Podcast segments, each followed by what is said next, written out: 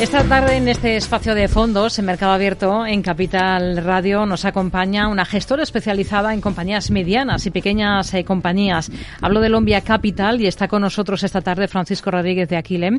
¿Qué tal, Francisco? Muy buenas tardes. Hola, Rocío. Buenas tardes. Encantado. Socio y director de desarrollo de negocio de la gestora. Mm, no hemos hablado este año todavía y vaya año que llevamos, ¿no? Vaya, vaya últimos meses en general. Hay sectores que están destacando bastante más que otros hay mercados que se están comportando especialmente bien.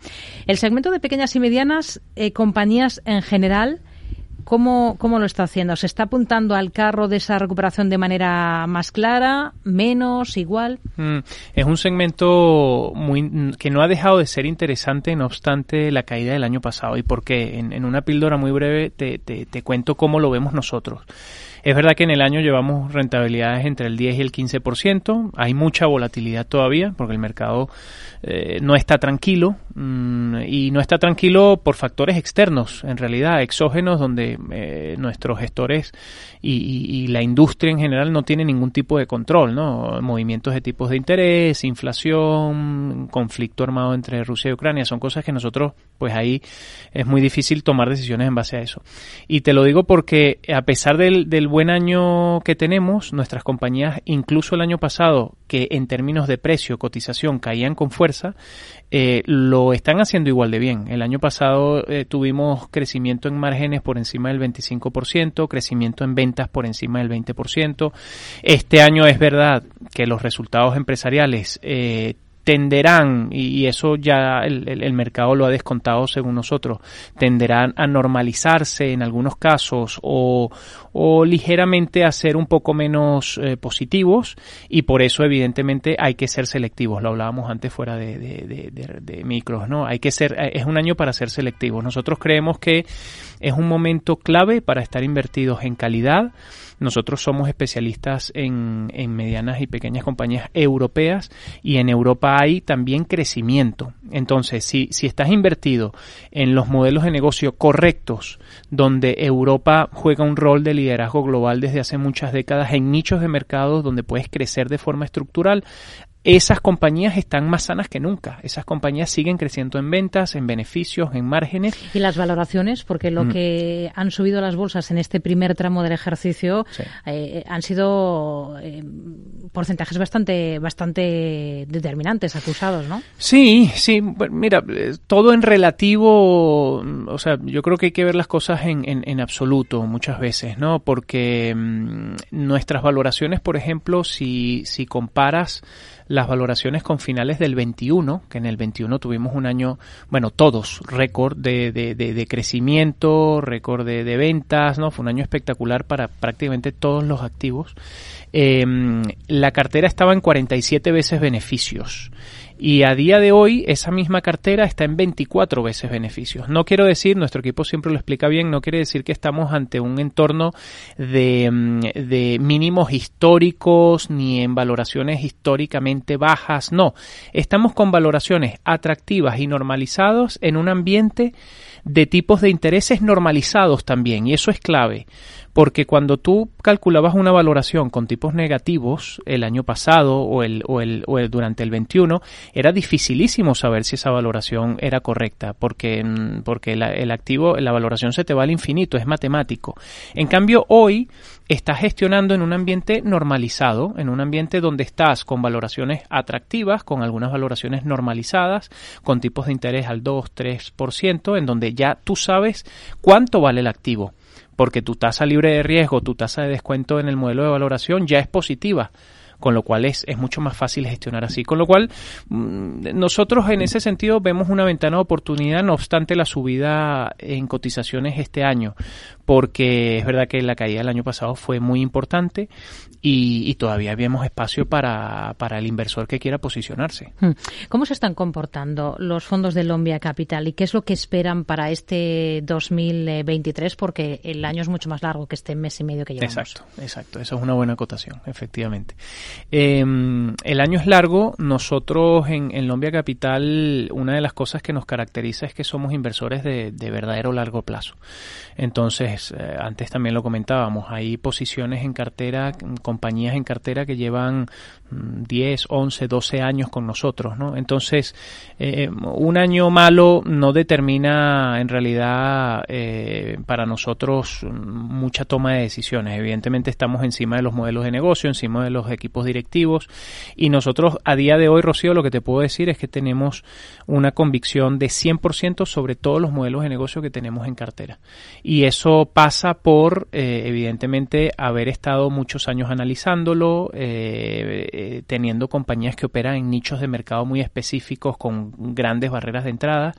Con lo cual, bajando más a tu pregunta, nosotros el año 2023 creemos que puede ser un año muy positivo para ese inversor que tenga un horizonte temporal de medio largo plazo y que quiera invertir estructuralmente en los mejores modelos eh, de negocio de nuestra región que son capaces de crecer estructuralmente, son capaces de, internacionalizarse y de competir con otras regiones que históricamente crecen más, como pueden ser Estados Unidos o China. Estas son compañías muy globales, ¿no? Eso, eso yo creo que es clave. Hmm. Habla de ser muy selectivos ¿Dónde están encontrando ustedes especialmente ahora, digamos, una ventana de, oportunidad entre esas compañías que han caído en el último ejercicio al compás mm. muchas veces que el resto del mercado, pero sí, más bien por efecto contagio, no por causas, digamos, achacables a la propia compañía. Efectivamente, efectivamente, es así. Eh, mira, el año pasado fue uno de los peores años en términos de, mm, captación o, inflows para la renta variable europea y nosotros hemos sido capaces de seguir creciendo. O sea, eso quiere decir que nuestro inversor sabe exactamente qué esperarse y cómo hacemos las cosas, ¿no? O sea, nuestro inversor está muy alineado con esa filosofía de medio largo plazo.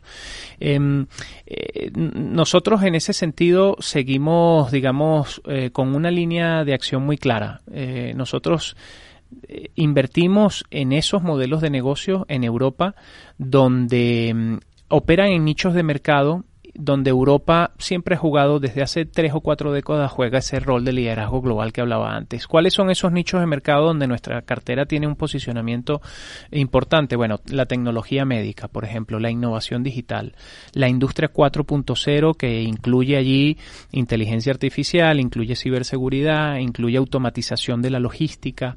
Son, eh, son segmentos en donde nosotros vemos compañías, historias individuales espectaculares Em, te digo, mm, son compañías que compiten a pesar de que tengan capitalizaciones menores, 3.000, 4.000, 5.000 millones, compiten eh, con, con, compañías estadounidenses, son compañías que tienen ya cuotas de mercado en Estados Unidos, en China, en Singapur, en Corea del Sur importantes. ¿Pero por qué? Porque claro, tú tienes un know-how muy específico en, unas, eh, en unos nichos de mercado donde nuestra sociedad demanda ese servicio, ese producto de forma estructural para las próximas décadas y eh, además puedes internacionalizarte muy rápido, ¿no? Es una consecuencia natural. Entonces son compañías, aquí pudiésemos estar dos horas en este programa si te cuento tres o cuatro nombres de compañías danesas, alemanas, eh, en el norte de Italia, francesas, que tienen más del 50% de sus ventas fuera de Europa, por ejemplo, ¿no? Y que operan en ese nicho de mercado muy específico de la tecnología médica, una compañía que opera, por ejemplo, las cataratas, tiene el, el mejor dispositivo a través de un láser refractivo que opera las cataratas en 10 segundos. En 10 segundos dejas de utilizar lentilla eh, si, si tu problema es la catarata, ¿no? Hmm. Entonces, esa es una compañía alemana que tenemos en cartera hace nueve años. Y ¿Qué es? Car 6 Meditech, por ejemplo, ¿no? Eh, mm, eh, es una compañía espectacular y ese láser refractivo lo está utilizando para microcirugía cerebral. Entonces, esos son los modelos de negocio que tenemos en Europa. Evidentemente tienes que tener el tiempo, la dedicación para poder hacer los deberes y estar detrás de esta compañía muchos años. ¿Por qué solo pequeñas y medianas? Es decir, ¿no encuentran compañías de nicho, como nos dice, eh, con poder elevado de fijación de precios, compañías de calidad entre las grandes? No, sí hay. Sí hay. Lo que pasa es que nosotros em, siempre nos han gustado las compañías de alto crecimiento. O sea, nosotros invertimos en, en, la, en la fase media de una compañía. Tú tienes compañías que empiezan siendo startups, compañías que empiezan siendo compañías conceptos donde no tienes la estrategia todavía verificada. Nosotros es, ahí no entramos, ni tampoco entramos en la fase donde la compañía ya su ciclo está muy maduro, ¿no? Donde tienes mm, crecimientos en márgenes en ventas muy bajos. Nosotros entramos en la mitad, donde el, el modelo de negocio está comprobado, comprobado el equipo directivo, pero esa compañía sigue estando en, un, en una etapa de alto crecimiento. Eh, ahí es donde nos gusta estar, porque son compañías que están más ligadas con la innovación, con el I D, con la digitalización, son cosas que entendemos bien y evidentemente es donde puedes agregar valor también, ¿no? Es, es, un mercado mucho más ineficiente, donde tienes menos información y donde si haces los deberes vas a ser capaz de generar un alfa mucho más consistente. A nivel gestora, ¿cuál es la evolución que están teniendo en términos de, de nivel de activos y qué objetivos se marcan a partir de ahora? Mira, es, buena pregunta. Nosotros eh, somos una gestora independiente, Rocío, que, que en realidad nuestros objetivos eh, son, bueno, evidentemente queremos crecer, queremos consolidarnos. A día de hoy gestionamos eh, en torno a 350 millones de euros. Nuestro fondo más grande tiene 300 millones a día de hoy. Y, mm, y, nuestra idea, como es una verdadera visión de largo plazo, nuestra idea es estar en la industria durante los próximos, bueno, 30, 40, 50 años, ¿no? Ser una, una gestora de referencia cuando se hable de pequeñas y medianas compañías europeas. Entonces, lo que sí te puedo decir es que tenemos una capacidad máxima en las estrategias que hoy gestionamos y esa capacidad puede estar entre, entre 3 3.500, 3.600 millones de euros. Ese es un poco nuestro techo si nos quedásemos para los próximos años solo con estas estrategias. Pero Lombia Capital, y aquí aprovecho para decirlo, em, hemos lanzado una gestora donde todos mm, somos parte del capital de la compañía para que sea también una plataforma de crecimiento, donde podamos atraer talento, donde podamos crecer y donde podamos seguir ofreciendo estrategias de mucho valor añadido a nuestros inversores, con lo cual no nos vamos a quedar solo con esto. Hmm. Sostenibilidad. Em, estamos asistiendo a un proceso de degradación de muchos fondos que se habían catalogado como artículo 9 que es la máxima categoría de fondos de inversión responsable según la Comisión Europea, y están pasando, digamos, a un escalón más abajo a artículo 8, fondos también sostenibles, pero digamos con un poquito más laxos, ¿no? Sí. ¿Ustedes? Nos somos, nosotros hemos mantenido el artículo 9, el compromiso de nuestro equipo y no y no es algo que estemos desarrollando hace pocos años, esto es algo que lleva implícito en la filosofía de, de, gestión en nuestra casa desde hace, de, nuestro equipo, perdón, de hace 15 años que nuestro equipo está gestionando.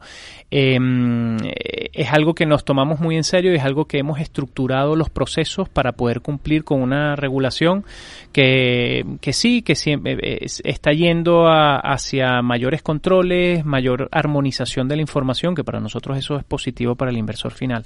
Y nosotros hemos pasado todos los filtros cualitativos y cuantitativos para poder mantenernos con la nota máxima, que es el artículo 9.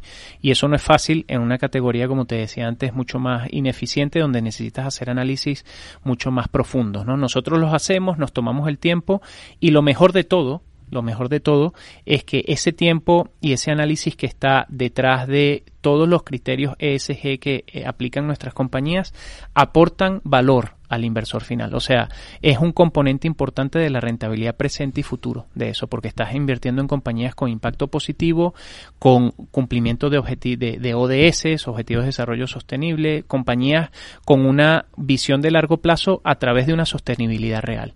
De modo que este tema ESG eh, está, digamos, de inicio en las métricas que ustedes utilizan para seleccionar compañías. Sin duda, sin duda, en el ADN de nuestro equipo. Nos quedamos con esta visión. Francisco Rodríguez de Aquiles, socio y director de desarrollo de negocio de Lombia Capital. Gracias por habernos acompañado en este espacio en Mercado Abierto. Muy buenas tardes. A ustedes, Rocío. Gracias.